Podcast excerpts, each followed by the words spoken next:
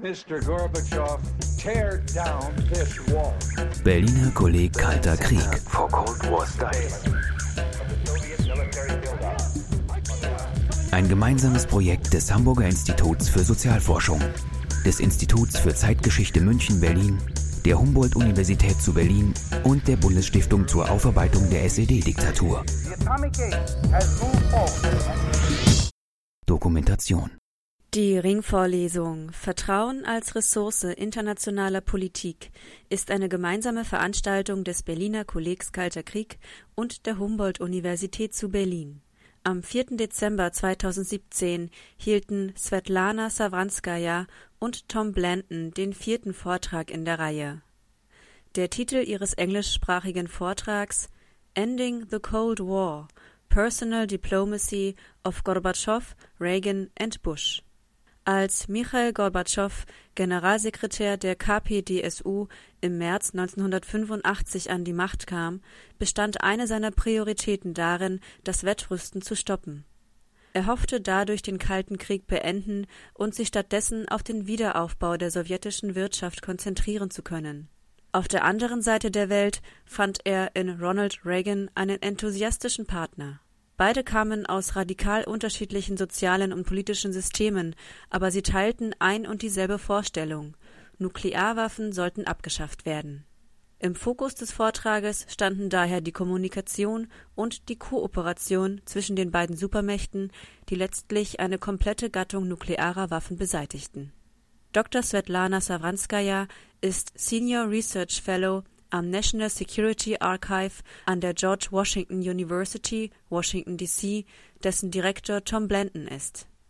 Der Abend wurde von Dr. Tim Geiger moderiert er ist wissenschaftlicher Mitarbeiter in der Edition Akten zur auswärtigen Politik der Bundesrepublik Deutschland des Instituts für Zeitgeschichte München-Berlin. Wie Sie wissen, das Berliner Kolleg ist eine gemeinsam äh, getragene Institution des Hamburger Instituts für Sozialforschung, des Instituts für Zeitgeschichte Berlin-München und der Bundesstiftung Aufarbeitung sowie der hiesigen Humboldt-Universität, in deren Räume wir sein dürfen. Ich freue mich, dass Sie alle den anderen Raum gefunden haben, was ja jenseits des normalen Rhythmus Kosmoses ist und gleich dann auch noch in einem neuen Raum. Mein Name ist Tim Geiger, ich komme vom Institut für Zeitgeschichte, von der Aktenedition zur Auswärtigen Politik. Und insofern freue ich mich ganz besonders, dass ich hier zwei Kollegen aus Amerika habe, die auch immer ähm, praktisch Helden der Ak Aktenedition sind. Svetlana Sofranskaya und Tom Plenton kommen vom National Security Archive. Ich habe auch mal die Internetadresse für Sie aufgeschrieben, da lohnt es sich nämlich immer vorbeizuschauen. Das sind sozusagen diejenigen, die immer die neuesten Akten auch mit viel Freedom of Information Act Anfragen für uns Forscher freischaufeln.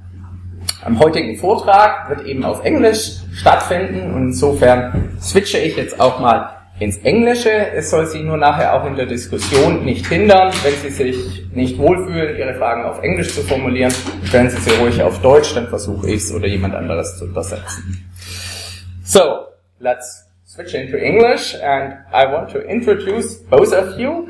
I already said Dr. Svetlana Safranskaya, she's the head of the Russian department in a, in a way of the National Security Archive and we owe her a great tribute because she's the one who makes it accessible for stupid people like me who can't speak Russian himself um, and translate all the Russian and Soviet documents into English where every one of us can read as far as he can read English.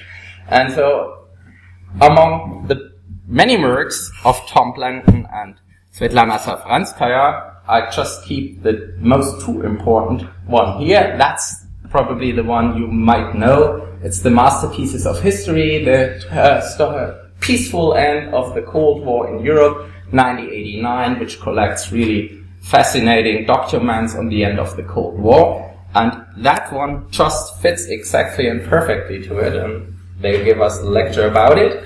It's the last superpowered uh, summits ranging from the first uh, Reagan-Gorbachev meeting in Geneva in 1985 up to the last Bush and Gorbachev meetings and the end of the Soviet Union. So, of course, they are still on print. You can buy them or go in the library and have a read for yourself because it's really fascinating stuff. Tom Blanton. He's the director of the National Security Archive, and both of them have lots of other documents which are online, and that's the printed version. And now they are going to talk to us about, hang on, I mustn't confuse it, about ending the Cold War, surprise, the personal diplomacy of Gorbachev, Reagan, and Gorbachev. And we are looking forward to the lecture. Thanks very much. Thank you, Tim. First of all, let me um, thank the Berlin Center for the Cold War Studies for inviting us here. But even more so, I would like to thank the Humboldt University. It's a very special opportunity for me. For me, it's kind of coming back. In June 1987, I was a student here for a very short program. It was an exchange program from Moscow State University. So when Reagan was speaking on the other side of the gate, I was standing on this side of the gate. And this month in Berlin and Humboldt was a very special time for me. Thank you, Humboldt University, for inviting me back. What we're going to talk today about is kind of a triumph of trust. This is what the end of the Cold War was. And uh, if you look at where we were just in 1983, I would argue that the fall of 1983 was the most difficult and dangerous time in US-Soviet relations since the Cuban Missile Crisis. And it seemed from the fall of 1983, with the Soviet Union shooting down the Korean airliner, with Able Archer exercise, with deployment, the beginning of deployment of Pershings in Europe, that the relations were so bad that, you know, the countries simply were either not interested or could not improve them. And if you listen to uh, to Andropov, who was the head of the Soviet Union at the time, he says um, in the end of September 1983, on September 29, he, he publishes an interview in Pravda. That's how he spoke with the public because he actually was in hospital at the time. He says, if anybody had any illusions about the possibility of an evolution for the better in the policy of the present American administration, recent events have dispelled them once and for all. Essentially, he was saying improvement is not possible. It is very dangerous. And then, just four years later, in December 1987, which is almost exactly 30 years from today, um, we got an unprecedented treaty. We got the INF Treaty, Intermediate Nuclear Forces Treaty, that for the first time, and actually the only time in history, eliminated an entire class of nuclear weapons. It eliminated them, not just taking them off duty and putting them in storage. These weapons were dismantled. And altogether, we got rid of 2,600 nuclear weapons. And the Soviet Union did more than two thirds of those cuts, disproportionately. And still, the Soviet Union believed it certainly was in its interest. In the interest to cooperate with the United States and to put the arms race in reverse, to reduce weapons as low as possible, even if the Soviets had to do more cuts than the United States. But if you look now, you hear the discussion about the INF Treaty, which is very different. Both sides in Russia and the United States seems to be willing or thinking about breaking out of the INF Treaty. And the level of distrust, again, is so high, maybe just as high as in the fall of 1983. So let's think about what happened between 1983 and the fall of 1987 to bring about this incredible change in the relationship. Think about counterfactuals. Reagan was two years younger than Andropov. Oh, I'm sorry. Andropov was two years younger than Reagan. And so, if Andropov did not get sick in the fall of 1983, And if he lived through the 1990s, it is very unlikely that, that there would be any INF treaty. In fact, it's very unlikely that we would be sitting here or walking onto the Brandenburg Gate. So in a way, Gorbachev, when he came to power, saved Reagan from this very dangerous situation. Look, this is just, this is just um, three years after the fall of 1983. You can see this is a very different relationship. These guys like each other. These guys trust each other. And these guys were able to achieve so much just in seven years of Gorbachev in power, from 1985 to 1991, we had nine summits between the American leaders and the Soviet leaders. That is more than all of Reagan's predecessors had with the Soviet leaders post post World War II. So we would emphasize a couple of really big themes in this lecture. First of all, you know, how do you how do you achieve this new level of trust? I think most important is the process of learning and this learning is not just, you know, sitting reading books, uh, read, even reading documents. Most of this learning was interactive learning in personal cooperation. These two leaders met often, they wrote letters to each other. Uh, then later with Bush, they called each other on the phone. And this interaction for each one of them opened completely new windows of opportunity.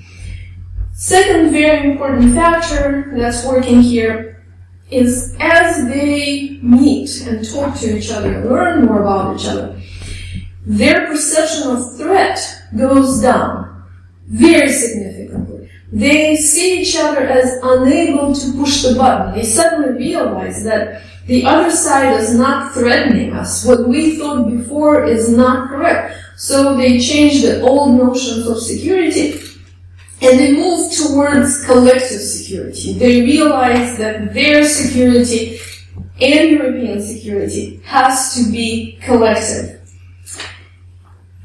The fourth, uh, the third uh, factor and very, very important phenomenon that we see and that is missing today is partnership. Gorbachev really wanted to be treated as an equal and legitimate partner of the United States. Not some marginal country, not some empire of evil, but an equal partner. And in fact, if you look at their conversations, you can see that he was treated as a partner. That these conversations have incredible scope. They, they talk about everything, not just about nuclear weapons. They talk about reform of the domestic economy. They talk about third world conflicts.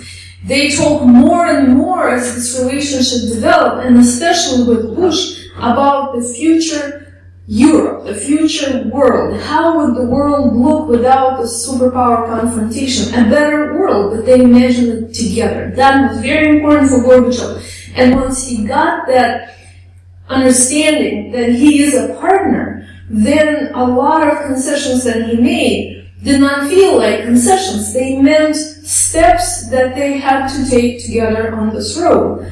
And the last and very important factor we would like to focus on is how many missed opportunities were there.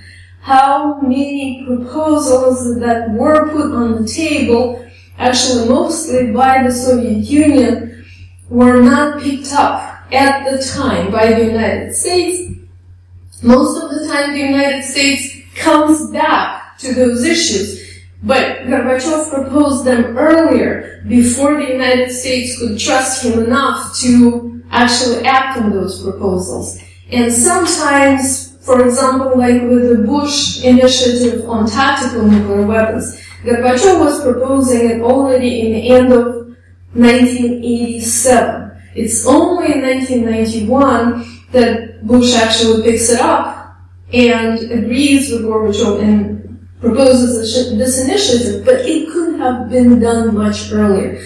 And because a lot of those opportunities were missed, the end of the Cold War was incredibly fruitful and productive and wonderful, but much more could have been done. So Gorbachev comes to power in 1985. He is just 54 years old. we have a, in wrestling, they call this a tag team because to take on a really huge subject, one person gets worn out and tags the other who jumps into the ring to wrestle with the topic. So I just want to take you to 1985, the great Soviet story about Gorbachev coming to power. He comes to power because Chernenko dies. The story is Chernenko goes to Communist Party heaven. It's a continuous, infinite party plenum. There in the front row are Chernenko's predecessors, Brezhnev and Andropov. They see Chernenko come in, they say, Chernenko, what are you doing here? Who's the new general secretary? Chernenko says, well, Mikhail Gorbachev, of course. Brezhnev says, Gorbachev, Gorbachev? How can he be general secretary? Who's supporting him? Chernenko says, Nobody. He can walk all by himself. That's the state. It, it, took Gorbachev to open this era of summits. This is Margaret Thatcher, dinner at 10 Downing Street. She testified to Reagan. This is a man you can do business with. Uh, but remember, he was an agriculture secretary, a provincial party secretary from Stavropol. He did not know the world. He was married to a PhD sociologist, brilliant Raisa. In, in a way, this trip, a trip with Margaret Thatcher, the summits with Reagan and with Bush, were his process of education to see for himself. And one of the things that's most interesting about Thatcher testifying to Reagan Reagan had been writing to all the Soviet leaders from 1981 on. These plaintive letters, often handwritten. But he never got much response. He never got much resonance. From his hospital bed after the assassination attempt in March 1981, Reagan writes a plea to Brezhnev. Let's eliminate nuclear weapons. We can come together and do this. But there's not this, there's not an actor, there's not a partner who can do it with Reagan. And that takes us, um, I should just mention, that's the bottom left corner is Anatoly Chernyayev, whose diaries he left to us at the National Security Archive. Most extraordinary source on this entire period. We're also translating the 1970s and early 80s, but an amazing, also on the website of the National Security Archive, a real new thinker and a real helper to all historians after. But let's just say, with Reagan and his attempts to reach the Soviets, the problem is the Soviets have no capacity. They have dying leaders, as Reagan said. They keep dying. How can I, how can I reach the Russians? He says to Nancy, when they keep dying on me, right? And they did. I mean, Andropov was in office for a year and four months. Chernenko a year and one month. And Brezhnev in 1981-82 could not get on an airplane to travel. Just capacity was not there. So frustration. But the other problem was that Reagan himself was running two different movies in his head. One movie was Reagan at high noon. Reagan with guns on his hips, facing those nasty Soviets.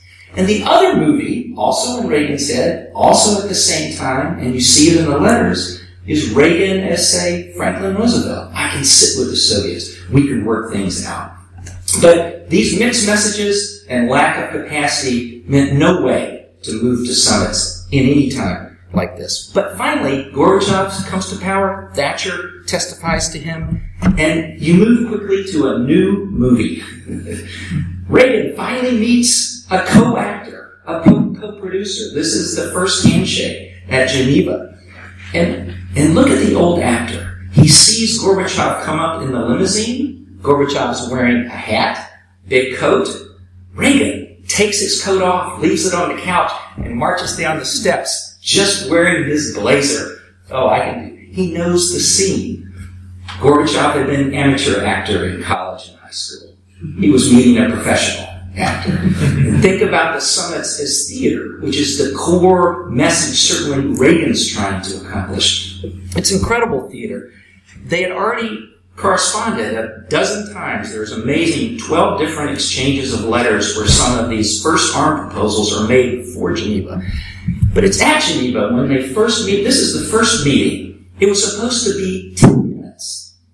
Just meet and greet. Photographers take the picture. Nice fire in the fireplace. It went on for an hour outside in the hall at Geneva, this palace, the Aga Khan. The aides are pacing. Oh my God, what are they doing in there? And they were having their first discussion about nuclear weapons. Then Reagan has the great idea to move down to the lake house there's a fire already burning in there, set by the American advance team. This is uh, to warm things up, and you begin to see the theater. In Gorbachev's hands in this photograph is the American version of Gorbachev's 50% cuts pr- proposal.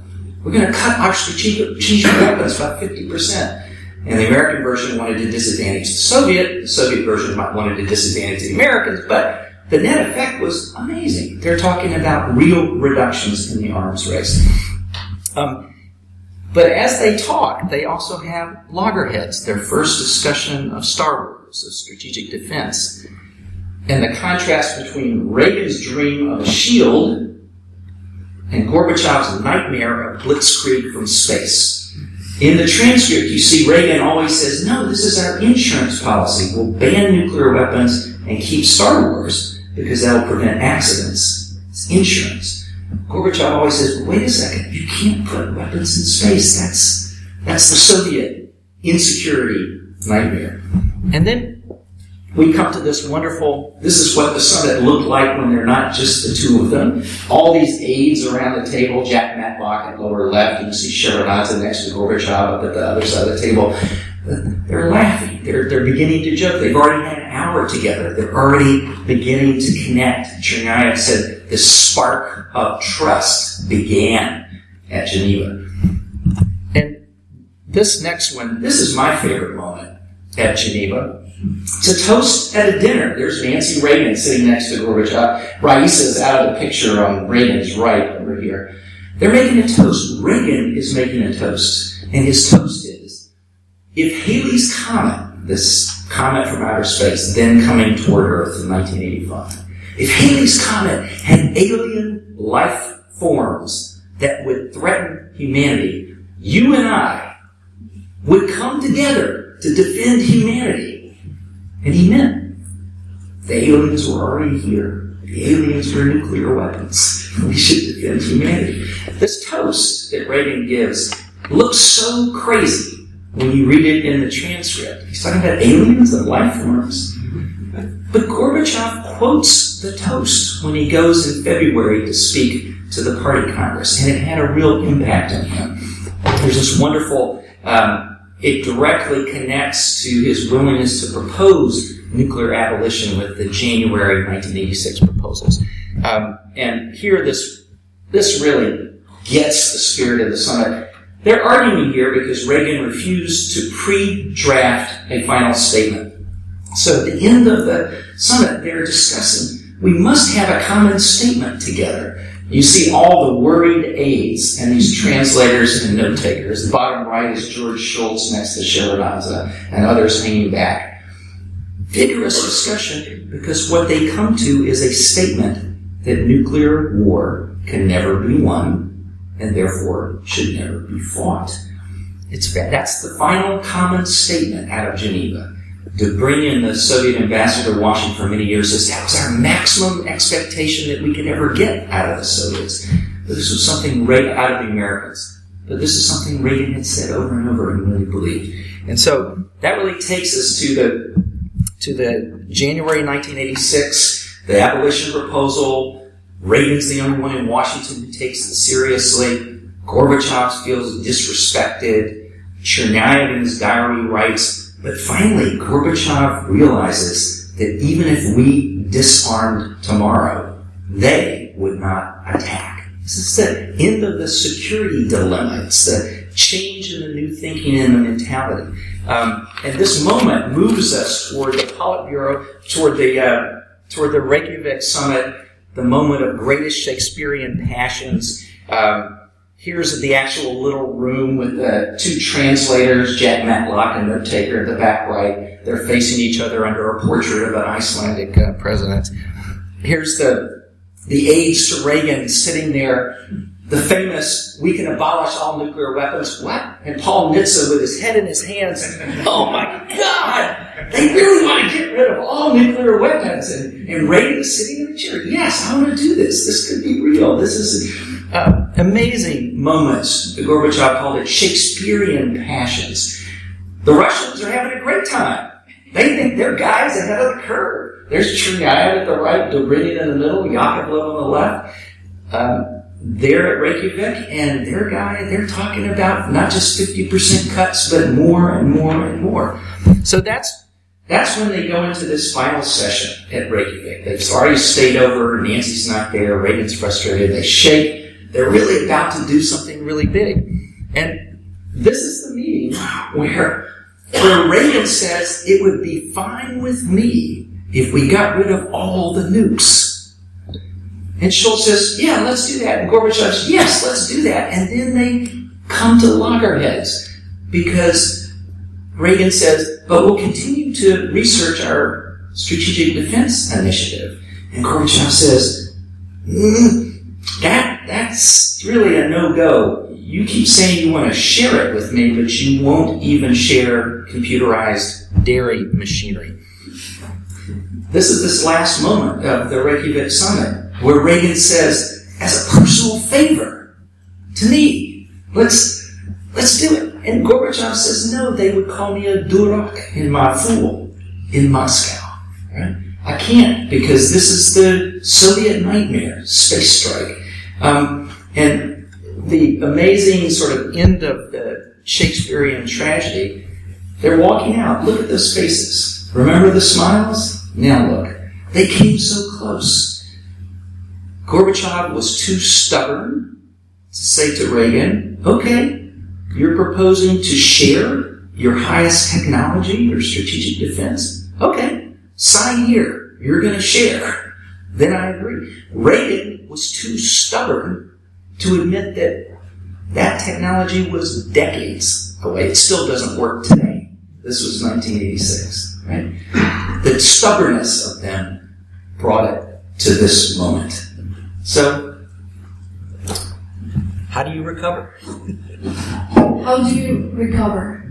During the negotiations at Reykjavik, Anatoly Arbatov, um, uh, Georgy Arbatov, I'm sorry, who was director of US and Canada Studies Institute and was close advisor to Gorbachev, said this incredible phrase, which, you know, really helps you understand what it was about he looked at the U.S. proposal, and especially the part that said, "Oh, you know, you, you just accept that we develop SDI, and then we will share the technology, and then we can abolish nuclear weapons." And Arbatov said, "Your proposal requires an exceptional level of trust. We cannot accept your proposal." So that that's what's missing. They're coming back from Reykjavik. They're very, very upset that they were so close to their dream and they could not reach it.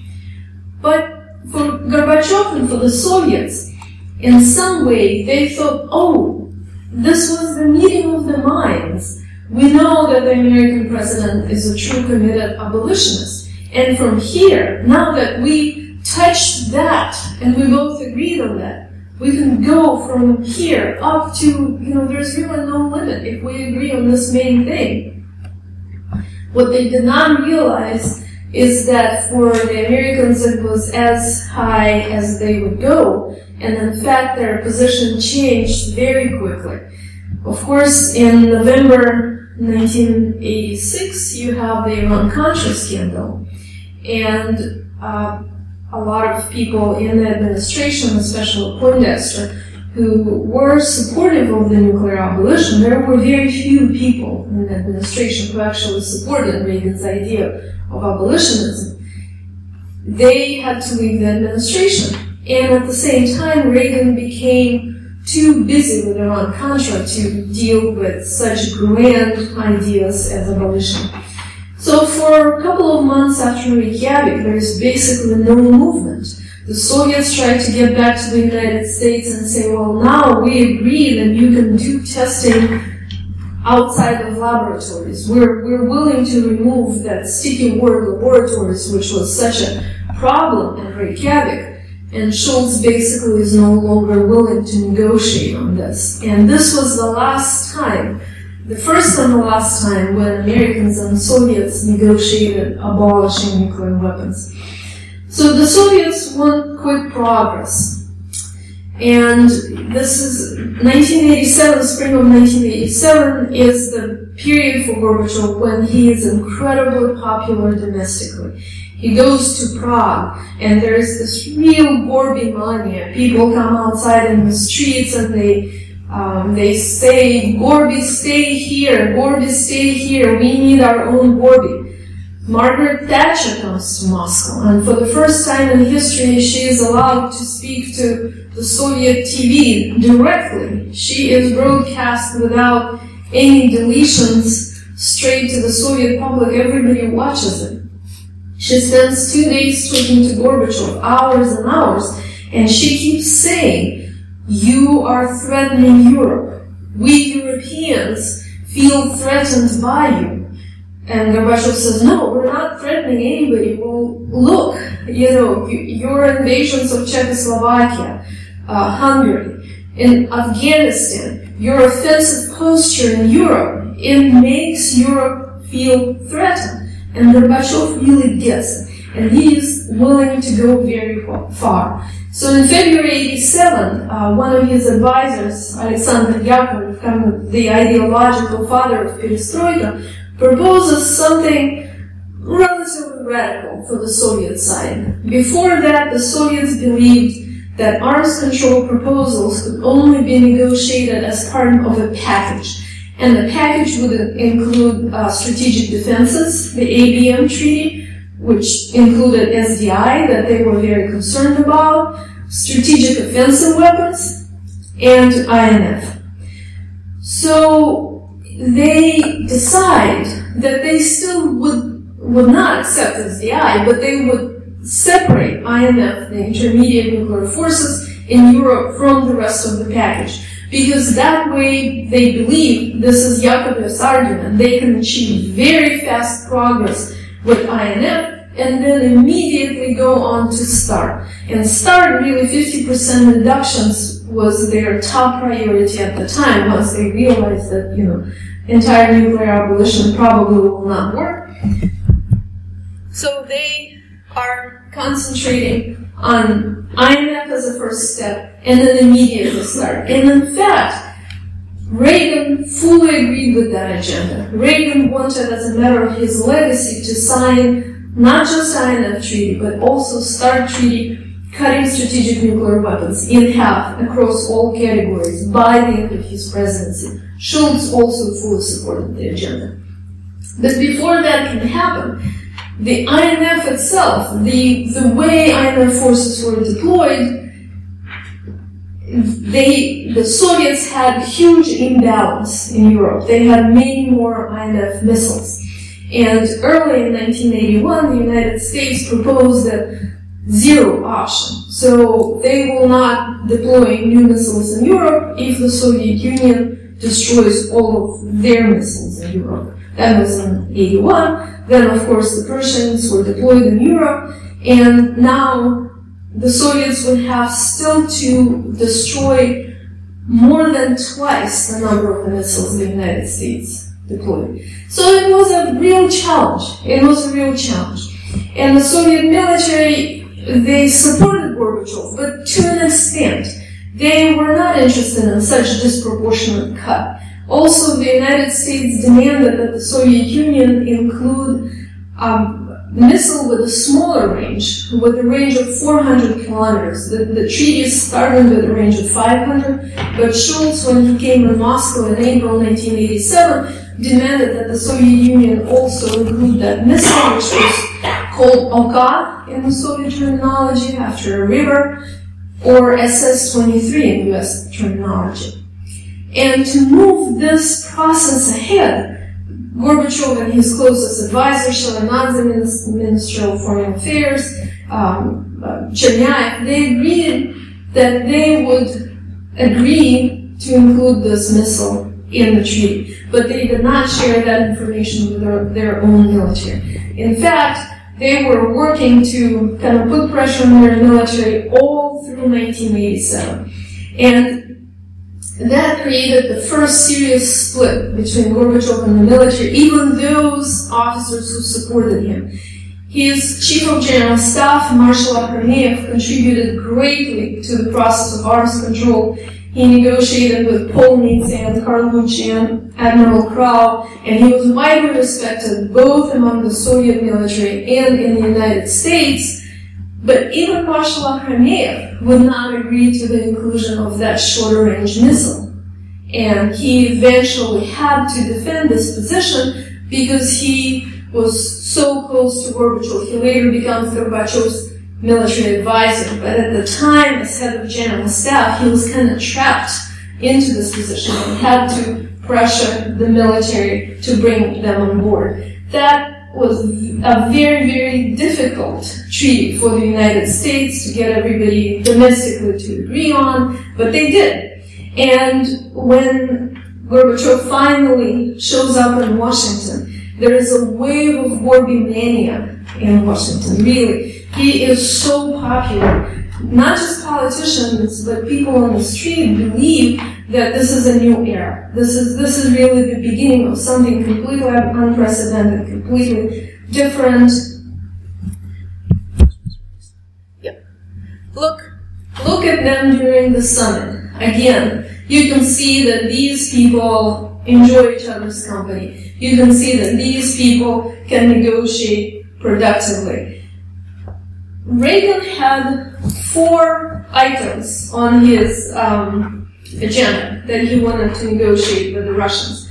They were usually the very first item he would put on the table was human rights. Gorbachev now was open to talking about human rights. In fact, the Soviets in the Vienna negotiations in the CSC already proposed to hold a humanitarian conference in Moscow. They, by that summit in 1987 in December, they already released the absolute majority of political prisoners.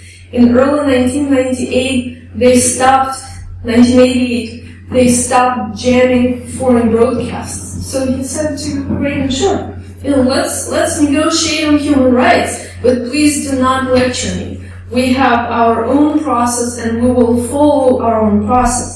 Reagan wanted to negotiate on regional conflicts. So in 1987, Gorbachev says, we believe we both should stop supply, should stop supporting or supplying weapons to two sides in Afghanistan, to the government and Mujahideen. Of course, Reagan would not agree with that, but Gorbachev still says we made a decision to pull out of Afghanistan. And in April 1988, the pullout from Afghanistan happens. In addition to Afghanistan, they talk about a range of regional conflicts because now they want to cooperate to end these conflicts by putting pressure on their own allies in that conflict.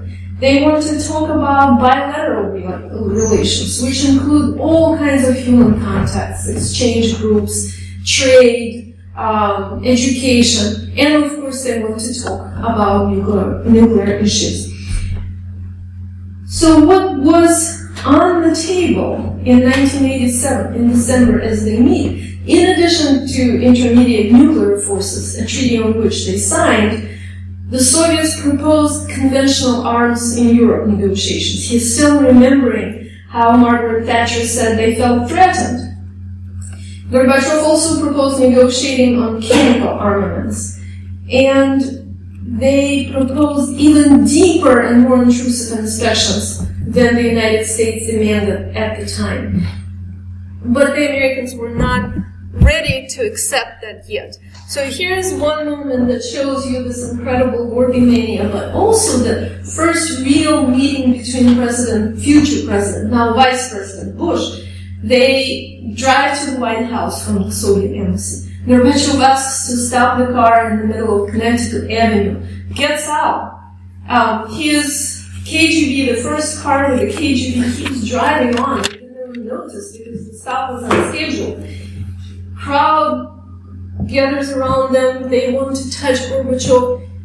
Bush gets back into the car and says, "I can't believe you are such a PR genius. Did you did you prepare all this?" No, it came natural to them. He really, Gorbachev really wanted to connect with Americans. You will see Reagan doing something very similar very soon. Um, so in 1987, having signed INF, they decided the next step should be START treaty. Both of them agree they would like to do that. And Shultz says that he's going to put all his efforts into achieving early START negotiations. However, they both do not expect how difficult it would be to ratify INF because a lot of people in, in the US Congress still had very strong uh, kind of Cold War images of the Soviet Union. They were, a lot of people like Kissinger and Nixon were against this treaty. They campaigned against this treaty. So the treaty actually is barely ratified by the time Reagan gets to Moscow. Along the way, you certainly also have um, Iran-Contra hearing, which diminishes Reagan's ability even to focus on arms control. So in the spring of 1988, there are lots of interactions between the Soviets and Americans. Shultz meets with Shevardnadze four times. He meets with Gorbachev. They talk about human rights. They talk about regional conflicts. They talk about START, but Shultz then comes to the conclusion that as long as INF is not yet been ratified, you can't really talk about START. In, in December 1987, Gorbachev invites Reagan to visit Moscow. Reagan was just ecstatic. He really wanted to visit Moscow. So he comes to Moscow in June 1988. On the way, he stops in Helsinki, and his, uh, his uh, ambassador to Moscow, Jack Matlock, reads something that the Soviets prepared for their big 19th party conference that they're going to do after the summit in July. And those theses, the program for the 19th Party Conference, includes multi-candidate elections and really substantial democratic reform. So he comes to Reagan and he says, well, you know, if this is true, if 19th Party Conference actually accepts this, this is this is a different country that we're going to deal with. This Matlock says this is the end of the Cold War for him.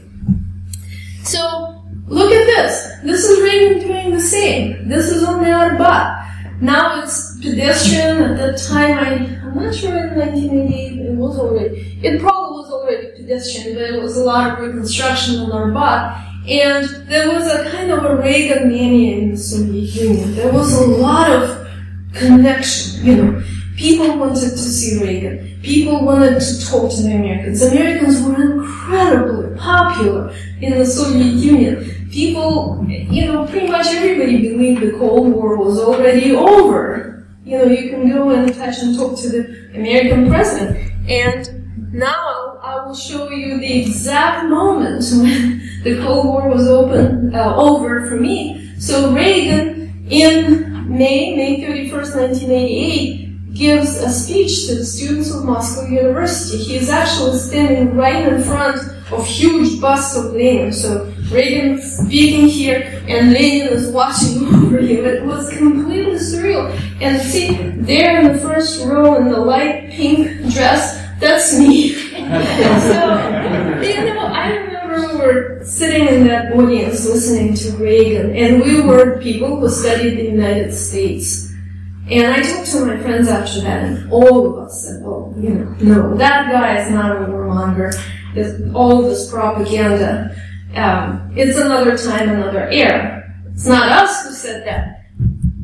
It, in was Reagan who said that. That's, of course, grandfather Reagan on the Red Square hugging Soviet um, toddlers. But importantly, look at this. They're here on the Red Square, and the journalist asks Reagan uh, about the Cold War, and Reagan just completely dismisses him. He says, no, that was another time, another era. And you notice that I'm not talking here about any arms control negotiations. Well, that's because June 1988 was the moment when they concentrated on human factor. There's very little substance to that summit. They have not achieved much in terms of arms control, in terms of specific agreements, but they connected, and the Americans were able to see the Soviet Union on their screen all the time. Reagan was able to meet with dissidents with no supervision. The dissidents even said later the KGB was helpful for them. Um, Reagan was able to meet with the monks at the Danilov Monastery. And coming back, Reagan kept talking about the summit for a couple of months, especially citing the meeting with the dissidents. It was great for the connection and for the trust building of the two leaders, but we also have to keep in mind that START is not signed and truly not even negotiated at that summit. And that is a major missed opportunity. So when Gorbachev looks at the summit, he feels well, this is wonderful. This was wonderful. Had incredible public effort. But where's the result? What we need is quick progress on disarmament. So he knows that Bush is very likely to win at the next election in November 1988. And he thinks he needs a major, bold initiative to impress this incoming administration. He asks his aides to write him a speech which he calls anti-Fulton speech. It's truly an unprecedented speech. If you have, you know, some time on the weekend, read, read this speech. Right now, it, it just sounds like, no, it's not possible that a Russian Soviet leader could say something like this. He talks, he truly announces the end of the Cold War as Fulton was kind of a symbolic beginning of the Cold War he announces Soviet unilateral withdrawal of 500,000 troops from Europe because he kept offering it to the United States, let's negotiate on conventional, let's negotiate on conventional. And the United States were not responding. So he said, okay, to bring them to the table, we will do it unilateral and then wait for the response. He also says that class struggle and ideology no longer define international relations.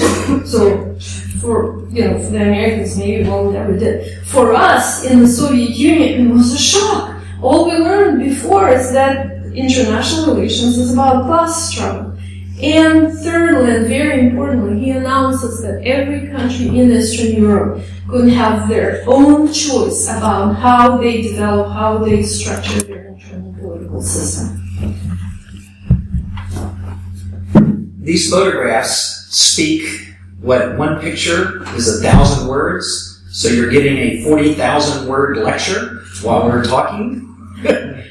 this is the last meeting while Reagan was president at Governor's Island. It's right after Gorbachev made this speech, this incredible speech, which to General Goodpaster, former NATO commander, meant the end of the Cold War, the biggest change in U.S. Soviet posture ever. The New York Times said, "Wow, this is this is it. This is incredible." Senator Moynihan, the conservative Democrat, said, "This is ideological surrender. No more class struggle." But what's fascinating about this meeting is that neither Reagan nor the incoming president seemed to notice that speech. United Nations, December 8th, 1988. Um, here they are sitting with the reporters, and there's the incoming president and the outgoing president, and the reporters are all fascinated. And Reagan says, I got good reviews of your speech. And Bush says, I hear the hall was full, not an empty seat. But there's no reaction to 500,000 troops. There's no reaction to the end of the class struggle. There's no reaction to, oh, countries should choose their own fates. And, and even when they get into the personal meetings. This is the lunch. Notice where Gorbachev's hand is pointing. He's trying to engage George H.W. Bush. And Bush is sort of demurring, sitting back, holding his glass, but not engaging. And this is sort of the hidden history of the events of the end of 1988, the end of the Reagan administration, beginning of the Bush administration, which was that it was really Bush's hawks took over from Reagan's doves. It was a hardliner takeover in Washington in terms of the top advisors to the president. General Scowcroft said on the day before inauguration, Cold War is not over. Jack Matlock, six months earlier, Reagan's top advisor suddenly said, Cold War's over. This is really it. There was a real difference of opinion, and this produced an incredible result, a pause of practically an entire year. Um, the these amazing moments, here they are against the New York skyline. We had a couple more slides with the Statue of Liberty and so forth. But you see some of the jocularity, but Gorbachev would leave this event with a real sense of frustration. Because there's Bush, who in the limousine ride said, Don't pay attention to what I say on the campaign trail, I'll pick up where Reagan left off. We'll continue. But here, he's not, he's, he's, no, not engaging, no, can't say anything, nope, I'm not president yet, not going to do it. And behind him are aides saying, No, no, no, we've got to look at the whole thing. Reagan was way too soft on the Soviets. The Bush incoming people were obsessed with what they called restoring nuclear credibility. They got into big arguments with Horst Teltschik and, and Chancellor Kohl, keeping trying to get them to come to Washington to talk about short-range nukes, and the West Germans kept saying, "No, I've got to go to my daughter's soccer game, or uh, I've got to be at this other meeting." Or it was fascinating, and the Americans get really frustrated. Scowcroft writes this memo to Bush called "Getting Ahead of Gorbachev." The insecurity is amazing. It's not about strategy. It's not about Europe holding them free. It's about he's winning the public relations race. Um, even when Baker comes to meet with, with Gorbachev in May, Baker feels upstaged because Gorbachev just unilaterally, on the spot, at the press conference, says, Oh, and I'll take out 500 uh, short range nuclear weapons out of Europe. And Baker doesn't pick it up and say, Great! Well, if we did 500, could you do another 500? You know, Instead, the Americans felt this really insecurity. We, we argued in the Masterpieces book that this pause was a blessing in disguise because it created a kind of vacuum between the superpowers that left room for the Eastern Europeans to rush in, and Poland first, and then in, Hungary and Czechoslovakia and Germany and East Germany and Czechoslovakia to make their own revolutions because these guys didn't meet again until Malta and, and the metaphor, I think, for 1989 is in this picture. It's a Soviet warship and an American warship. And Bush and Gorbachev in December 1989 were supposed to go back and forth from these two ships. So one day it'd be on the Soviets and one day on the Americans. Except a storm occurred in Malta, and they couldn't get back and forth. It was nicknamed the Seasick Summit. and if you look at the top middle, there's a little bay and a and a liner, a boat at the dock. That's where they met, the Soviet liner Maxim Gorky. Um, but they really got along. This is the moment, I think, where Bush actually gets it that, that Gorbachev is a potential real partner, that they can do an arms race in reverse. The Americans still leave so much on the table. So much on the table. But already at this moment, entire Europe has changed. The wall has come down the revolutions in Czechoslovakia. The Hungary's got free elections down. Mazowiecki's prime minister of Poland. The world has changed, and as Helmut Kohl said on the telephone to George H.W. Bush, quote, regarding the reform process in Eastern Europe, we have General Secretary Gorbachev's policies to thank. He, his perestroika loose made easier or accelerated these reforms, etc. It's a fascinating dynamic because when we look back at the Malta transcript, they're having a great time, but Gorbachev again is the one putting things on the table, saying we could take all the tactical nuclear weapons off of U.S. Navy ships, and there's no resonance on the American side. Mm, that might mean inspections. No, I'm not going to do it. Um, what's fascinating then is you get to the final step. It's the first joint press conference of any of the American Soviet summits. And there they are, together, meeting reporters and describing their conversation with each other. Um, it's extraordinary, and the Soviet Foreign Ministry spokesman, uh, Gerasimov, said the Cold War has just been buried at the bottom in the waters of the Mediterranean. Um, Cold War is over. In effect, we're arguing for Gorbachev. It ended really in 1988, and the UN speech was his announcement of it. For the Americans, not till really Malta, joint press conference, some sense of partnership. There's a whole lot more to the story and more to come, and Svetlana is going to end this, but I want to show you just a couple more thousand words of pictures. This is one of the dynamics that build trust. These two really got along. Nancy and Raisa had their problems. These two, Barbara Bush and Barbara Bush. And Raisa, this is at the White House at the Washington Summit 1990. Here's a, this is the, these are the people who negotiated the INF and the and START. At the far is Marshal Akhromeyev. At the far left, Secretary of State Baker. In the middle, Gorbachev and Raisa. Scowcroft and Shevardnadze. Look at them. They're at the dacha. They're at Camp David. They just had a pretty good time together. It, it's a, it gives you a sense of the psychology. And then my favorite one about the, uh, on the issue of trust. Okay, now this is trust. You're teaching a guy to drive a golf cart who's mm-hmm. never even been in a golf cart before. And look at between Bush and Gorby, you can see Pavel Palazhchenko's face, and he's worried. My guy's going to turn this thing over. Gorbachev's not too sure himself either. But this is the building of trust. Unfortunately, we can't cover all the subjects uh, we cover in our books, but this the revolutions in Eastern Europe were truly a test for the end of the Cold War. Okay, it's nice to conclude arms control treaties. Certainly, Russian interests too.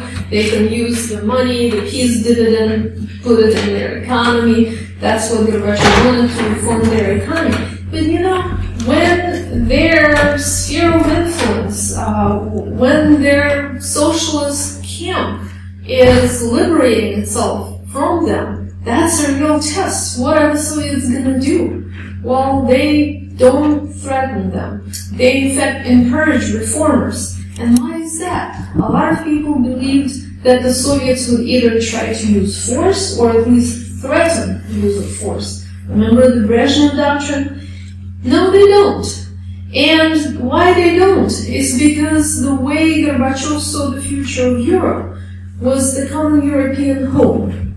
It's a home where the whole continent of Europe, with the United States, with Canada, with the Soviet Union, would demilitarize, that where the blocs will become more of political organizations and ideally at some point they will dissolve and new European structures will be built. If you believe that this is your strategic goal and this is your future, then it really doesn't make sense to use force in your own home. Of course, an unexpected development in terms of its speed and rapidity, German unification, takes place in 1990 and German unification in NATO kind of supplants the idea of the common European home because if one bloc military alliance stays and the other one dissolves, it's very hard to say, oh, okay, let's demilitarize and build new European structures. But as a result, Russia in the 1990s feel itself, feels itself um, kind of outside, not truly integrated in the European structures. If, you know, we certainly could answer questions if you're interested in this process and this period in the question answer sessions. But by that moment, the Cold War is over. The trust is built. If you look at the conversations between Bush and Gorbachev, these are two partners, if not to say two friends, talking. The ideas that they discuss can, cannot be discussed between the opponents. Uh, by that time, in uh, February 1990, you have free elections in Nicaragua. The Soviets withdrew from Afghanistan. The Soviets stopped sending arms to Cuba. Progress everywhere throughout the globe is unprecedented because these two big countries ended their confrontation. So we come to, again, another unprecedented event where in the fall of 1990, the Soviet Union completely supports um, the coalition led by the United States against Saddam Hussein's invasion of Kuwait. You think about it, it's a complete reversal of Cold War roles. Instead of being opponents in the Middle East, they are now partners, allies in the Middle East, and the Soviet Union supports the coalition, including the use of force, against former ally of the Soviet Union, not just an ally, but the ally who actually paid back their debts. By the time the Soviet Union dissolves, the Cold War is has been over for several years. But the real progress on the US side, as we mentioned, comes a little late because finally now the Bush administration trusts Gorbachev and knows that whoever comes next after Gorbachev, we don't know if they would be able to actually implement these agreements and the promises that Gorbachev gave. So in September of 1991, Bush proposes his own initiative abolishing tactical nuclear weapons, which the Soviets kept proposing from 1988. And of course, you know, they agree, they start abolishing, but they, they don't take it to the end, they don't implement it completely simply because there is nobody to implement. The very close and successful cooperation um, lasted through 1990s. Our next project here was uh, is the Nunn-Lugar cooperative threat reduction in the 1990s. And yet, when Gorbachev looks at what happened between, you know, somewhere in 1990 and now, he sees something different, not what he was trying to achieve. So here, in November 2014, at the 25th anniversary of the fall of the wall, he said, what is happening now is the collapse of trust. The trust that was created by hard work and mutual effort in the process of ending the Cold War. Trust, without which international relations in the global world are inconceivable. This trust was not undermined yesterday. It happened long before. The roots of the current situation lie in the events of the 1990s. Thank you.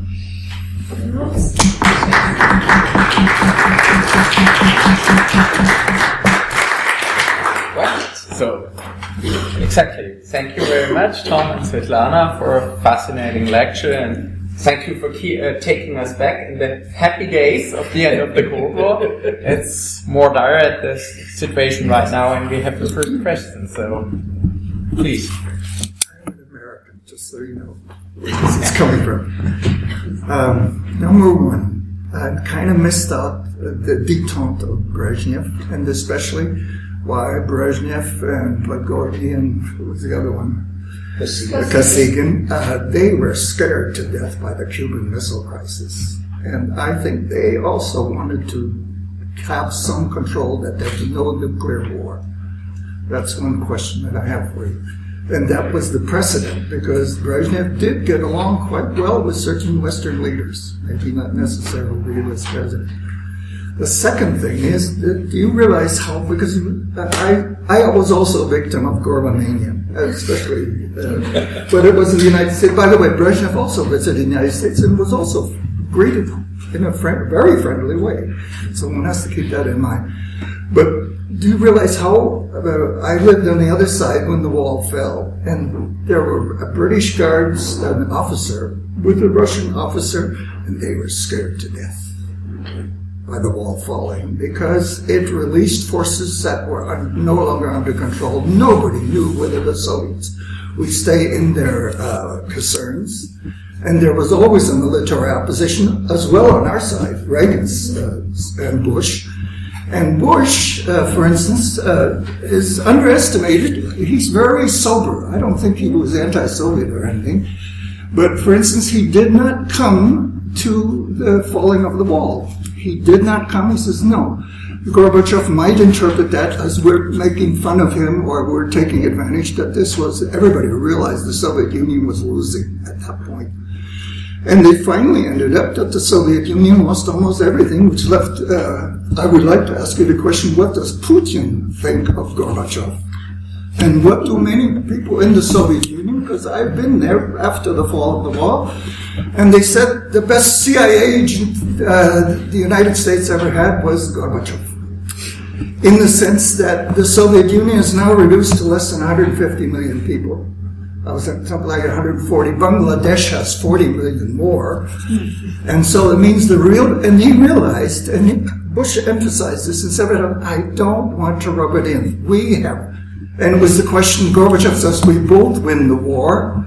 And of course, if you look at the real facts of national geopolitics, okay, the Soviet Union lost. They imploded. They lost, I mean, they lost so much uh, it's not funny. And in that sense, if I look at that from the geopolitical point of view, America has won that part.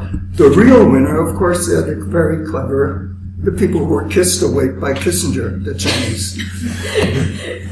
I'm sorry I had to put it so long, but So yeah, nice there's to several hear from you. I think it's enough. take a couple more. or you wanna- or- Let's I think we didn't have too much now, so just Okay. go ahead and pick that first. Let's, let's go with this. Okay. Uh, First of all, we were very right about Brezhnev, and we're finding more documentation to show that, Re- uh, that Brezhnev actually was very interested in arms control negotiations, arms reductions, and he had an excellent relationship with Nixon and Kissinger.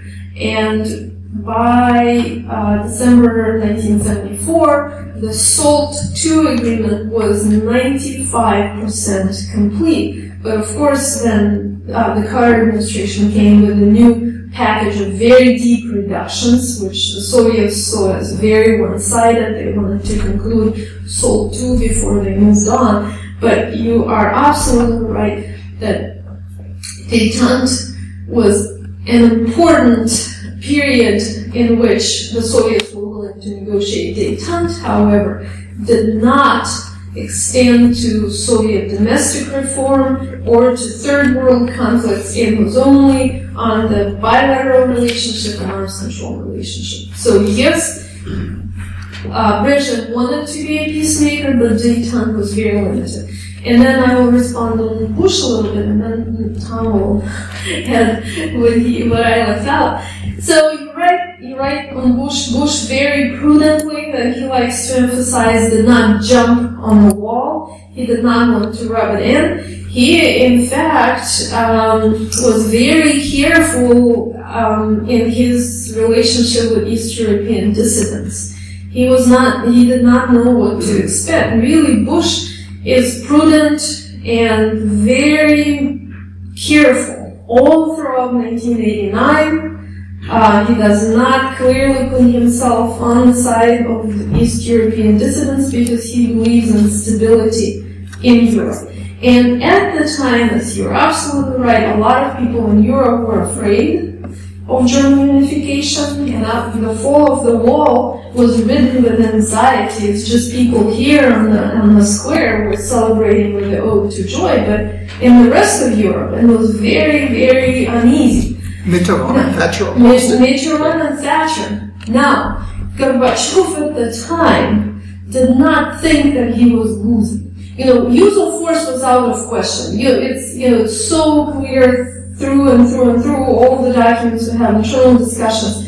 He would not have the Soviets, not just him, everybody at the Politburo then would not use force, in, whether in Germany or in Europe, because they were building a new Europe. Yes. So, it would not have been a defeat if the Soviet Union reached the state of total integration with Europe. And at the time, of course, nobody was thinking that the Soviet Union would fall apart. People looking back at Gorbachev, and you know, I don't want to talk about Putin, I will talk about Soviet Russian citizens. People looking back, at the time, everybody supported Gorbachev. At the time, everybody was absolutely euphoric in 88, 89, and then in 1990, as the real economic hardships came to the Soviet Union, people began changing their mind. When the Soviet Union fell apart and found itself outside of Europe while the European, the East European countries were joining NATO and the European Union, then people really began changing their mind because the 90s were very difficult for, for Russians and all the people in the, in the former republics. But now I think people realize more that Gorbachev actually wanted to preserve the Soviet Union and make it democratic because by 1991, in March 1989, we had our free elections. People were watching debates in the Congress of People's Deputies. Country was already moving in the social democratic direction and people liked it. Except in the 1990s, they, they fell to such lows economically. GDP declined by 50%. Think about it. 50%. The country dissolved. They did not feel any more connection with Europe. And then that affects your assessment post factum of what happened in the 1980s. He quoted. Just, Okay. just to pile on, I want to address the, the Brezhnev question, except to say, I think the Soviet military buildup was was driven less by fear of nuclear war than the fear of being weak. That their lesson from Cuban Missile Crisis was we were weak, and therefore we have to get to parry no matter what it takes. And there's lots of deformations in the Soviet economy, the military industrial complex. There are also ones in the American arms economy too. But that where you can fast forward, however, and point to this kind of core Soviet insecurity in one of the real bright spots of the INF treaty was the mutual inspections process that genuinely built a level, showed a level of respect, mutuality, reciprocity, and that is one of the biggest things we're in danger of losing today, I think, is that. There's an incredible track record from the INF, but also non-lucrative going forward. The final point I just throw in about who lost and who won, you asked Jack Matlock, who was Ronald Reagan's right hand at the White House and then ambassador to Moscow. He said, we both won. We stopped an insane arms race, mostly, not completely. We got out of a crazy competition in which our security dilemmas drove bad behavior. We both won. Matlock has more of a. Matlock's argument is it wasn't the United States that broke up the Soviet Union. It was Russian liberals who broke up the Soviet Union with the help of Ukrainian and Belarusian Gorbachev nationalists. is a liberal. And then, as, as Svetlana said in a lecture a couple of weeks ago, in 1992, when George Bush, for the first time, dances on the wall, like all the way through his speech in Kiev in Ukraine in the summer of 91, where he warns the Ukrainians against suicidal nationalism. He's trying to keep the Soviet Union together. The American effort and plan was to keep it together. But once it's gone, Yeltsin is in, Bush is running for re-election in his State of the Union for the first time. Bush uses "we won," Yeah. right? Because he's running for office again. And I think that that's not how the Russian liberals felt.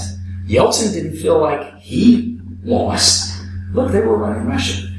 But Russia then fell apart. Economic crisis, political crisis, loss of empire, morals, corruption, stolen elections. That's the story of the 90s, I would say. So this issue of lost and won is part of the politics of memory, it seems to me.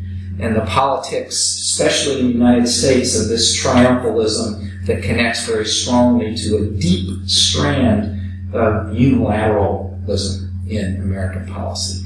But to George Bush's credit, he, for the most part, it was there. But for the most part, he really dealt with some real respect for the Soviet Union as it. But But there was chaos. well, After me, I committed suicide. Didn't I? at the coup, at the coup. in the back, yes, sir. And then What what were the American i- American ideal visions about uh, integrating about the future of the uh, democratic Russia, democratic Soviet Union? Or, or didn't they have what Bush spoke, talked about spoke always about uh, visions in the, uh, by saying calling it vision things and so on. Wasn't that a problem that they they had no real uh, uh, idea how to integrate Russia into a, a common system of trust and economic welfare and, and um, make sure that that's, and, and didn't they see that, that, the result of this politic that the, Americans did should uh, could only be a, restored Russia as a nation uh, which was excluded from European uh, uh, Union and which uh, uh, would never accept to be a, a small one power at the, at the end of the of Europe or something. But uh, wasn't that even the problem? That they, they, they had no vision for the. Uh, uh, Clinton said, uh, "What will we do uh, if, if America will not be the strongest country uh, once?" And, and, and but America did not have a kind of knowledge of who, who created the new uh, peaceful uh, world system. Uh, they didn't want to use the UN and, so uh, to, to, to, to save maybe its own future. So, so the big problem basically after today is that, that, this is now an American world and we can see how it works. And it's- a good colleague of ours invented a wonderful phrase for this. This is Mary Sarotte who called it, the Americans had the prefab solution. Prefab, prefabricated. Already, it's like moving a trailer in. And the prefab solution was NATO membership as a way to organize Europe. It's not clear that Bush administration itself would have done what the Clinton administration did by the end of the 90s because they had mixed opinions. And we're right now working on a lot of the documentation about the internal debates and the assurances to Gorbachev, first Gorbachev, and then to Yeltsin about taking the Soviet Union or Russia's interests into account.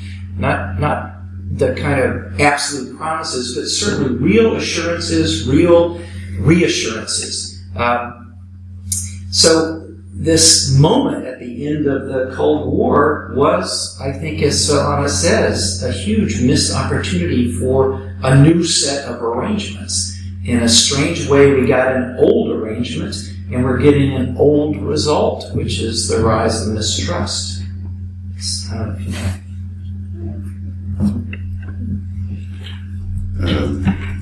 Mr. Wolfowitz, that time number three in American Defense Ministry, was quoted in the year 91. He said, uh, after the first Iraq war, he, he said, uh, a lesson we have learned is we can use our military in the region, in the Middle East, and the Soviets won't stop us. And then he added, we have got about five to ten years to clean up those old Soviet client regimes, Syria, Iran, Iraq, before the next great superpower comes to challenge us. That was Mr. Wolfowitz, number three in uh, Defense Department in the year 91. Uh, I knew it because Mr. Wesley Clark spoke about it in, in a video, in a, in a conference in 2007. Uh, two questions. In my ears, it doesn't sound like trust. It sounds, uh, and the second question, uh, what did you think Russian side or Soviet side would think if they knew about that, not in the year 2007 as I did, but before? Excellent question. Very true. We see that dynamic. Actually, Wolfowitz did some of the interesting things. Um, like, for example, in May 91, he goes to a conference in Prague that discusses the future of East European states. and he talks with Havel and he talks with the defense minister and foreign minister, and he says, look, we Americans, well, we're very concerned about security of East European countries, and we want to integrate you fully into Europe. And in the next 10 years, that means NATO and the European Union, but make sure you don't sign any bilateral agreements with the Soviets because that might preclude you from joining NATO and the European Union. So he very actively tried to get them away from the Soviet Union that still existed at the time. There was this thinking, and uh, Wolfowitz and Cheney are very strongly anti-Russian kind of Cold War thinkers within the Bush administration. And we would argue that at the level of Bush and Gorbachev, Baker and Shevardnadze, there was trust and there was understanding.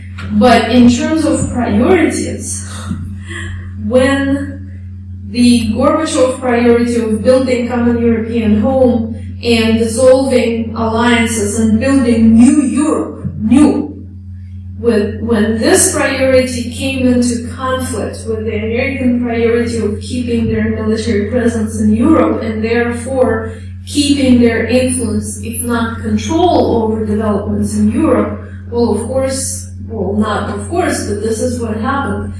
Um, the Bush administration and later Clinton administration chose this immediate need for the Americans to stay in Europe and be able to exercise this influence over where Europe will go. Because trying to integrate the Soviet Union would mean weakening NATO and strengthening European security structures, and they did not want to do that. That does not show much trust, but even, even if you have trust, trust develops slowly, right? So when it came to real, real geostrategic interests, they chose their interests over this emerging trust because by now the Soviet Union was not a threat. Was not a threat. And in the Middle East, the crucial difference between the American approach and the Soviet approach, Gorbachev went to all European countries and he said, do not use force, let's do negotiations, let's do negotiations, let's apply sanctions and force Saddam to withdraw from Kuwait, but diplomatically.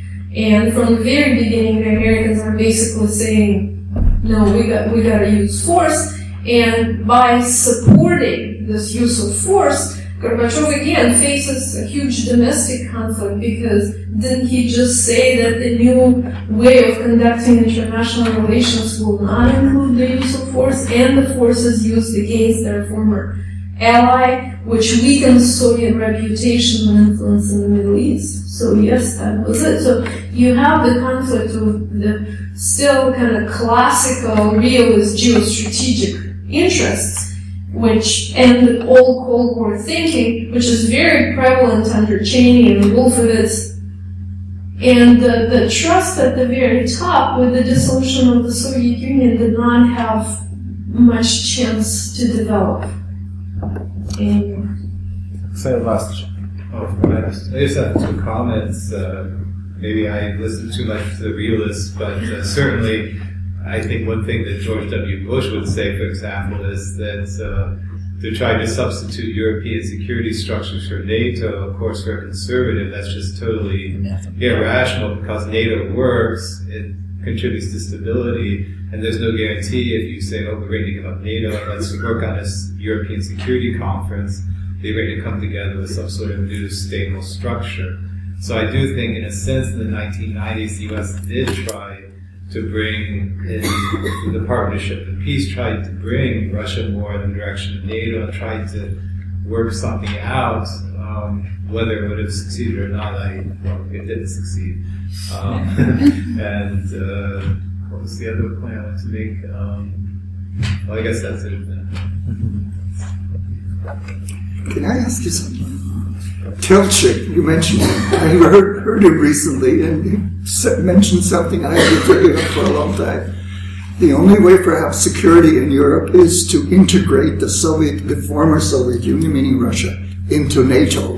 This is Teltschik one year ago in this place.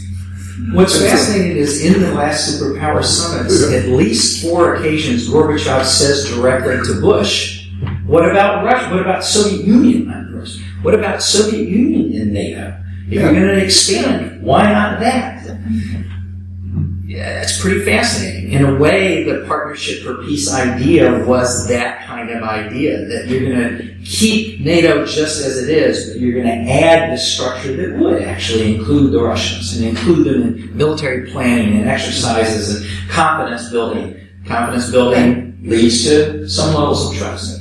And also the potential common enemy of China. We have to keep that in background. But what's fascinating, we've gotten documents declassified with, about this internal debate. Partly it's Wolfowitz and his people pushing to explicitly organize Europe with NATO, and others in the administration around Scowcroft saying, not so wise. One document says from the National Security Council, it is not in our interest to organize an anti-Soviet coalition that extends up to the Soviet borders. This would have pernicious impact on the reform process in the Soviet Union. It's still Soviet Union, not Russia. Substitute the word Russia and you've got the dynamic. So they decided they would not do that. But the memo says, but we'll leave the door ajar. Right? So they wanted to have it both ways, partly from realism. I think as Doug's point is right on, that that administration was driven by that and caution and realism at the highest level. So Bush comes back and Gorbachev protests, well, why do you still need NATO? Why do you still need NATO? He says that in Malta, at Washington 1990, Helsinki, not so much, that's about Saddam. And Bush's answer every time is, there still is an enemy, and the enemy is instability. The enemy is instability. Not only. Yeah. But another issue of trust is there are all these little countries between the United States and Russia, between the United States and the Soviet Union.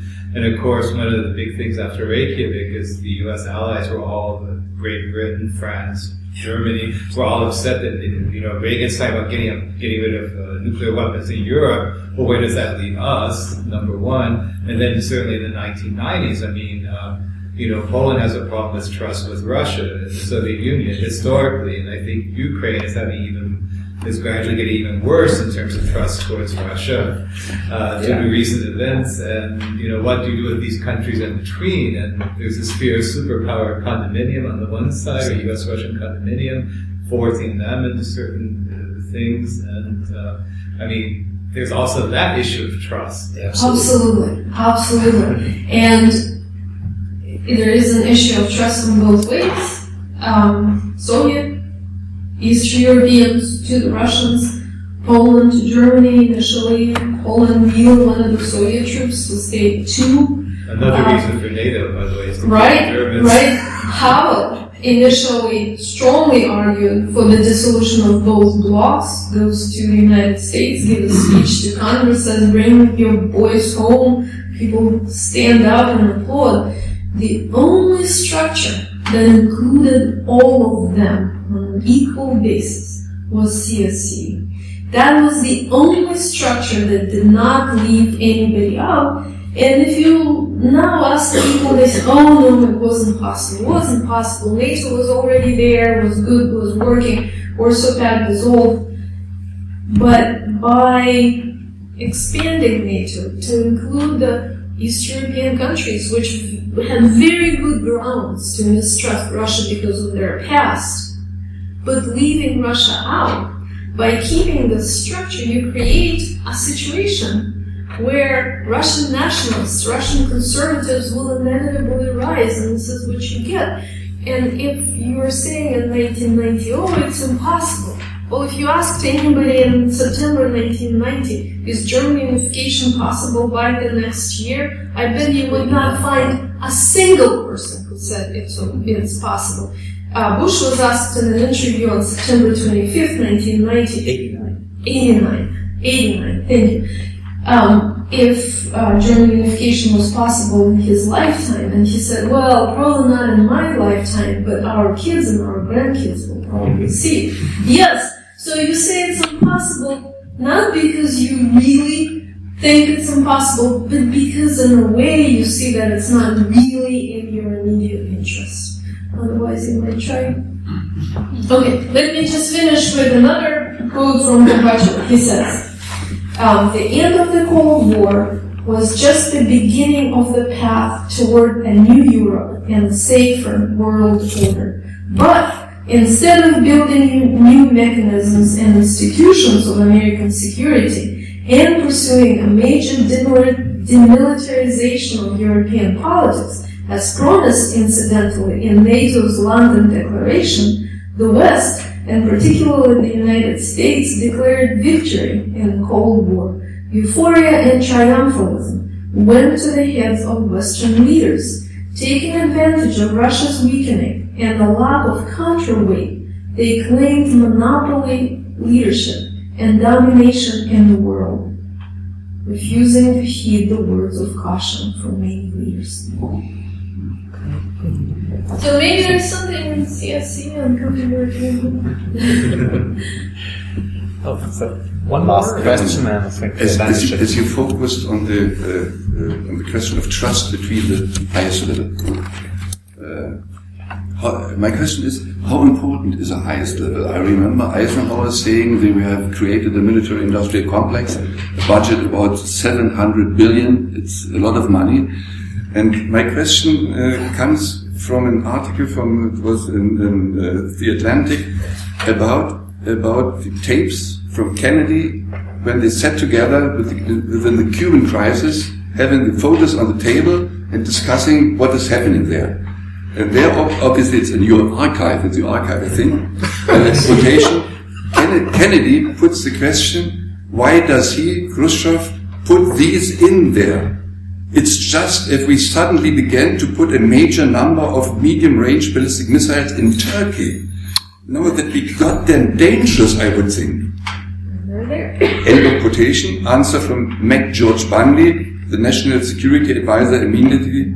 Well, we did it, Mr. President. We put them in Turkey. Yeah, yeah. we did. We had it already. We had it already. Yeah, exactly. So uh, you you focused on the top level, and if you trust it, and if they're good, are they knowing about what they are talking? Many times they are. And in this, your example from the missile crisis, I think the declassified documents show the crisis came from Kennedy's recklessness, Bay of Pigs, assassination attempts, deployments, as in Turkey, and Khrushchev's recklessness in trying to pull off a secret deployment to Cuba of an entire army group and 40,000 troops and all this. There was, a, there, was a first, there was a first step because in, in, in history, if, if you see first, recklessness, you know who's the bad guy in yeah, but recklessness of Kennedy and recklessness of Khrushchev. But once they're in the crisis, and you can see in the Politburo notes, Khrushchev backs away from confrontation. You can see in the ExComm tapes, Kennedy is the dove and moves away. To me, this is really striking. It's one of the it's Kennedy trying to put himself in Khrushchev's shoes, and both of them understanding the incredible risk of nuclear war. So I think the highest levels are hugely important. I think the Reagan-Gorbachev interaction is clinches that.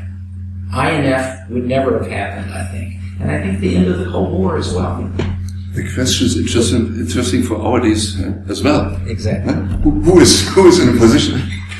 Kissinger said in his memoirs that when Nixon was already a little outminded, he had an agreement with the chief of staff that if something happens, don't wake up the president, call me. it's not constitutional, I think. It's not constitutional. And so you're hoping that the adult daycare center at the White House in Washington will operate on a similar basis. so we are right now in the present, back again. So let's thank, uh, say thank you once more to Tom and Svetlana. Thank uh, you very much.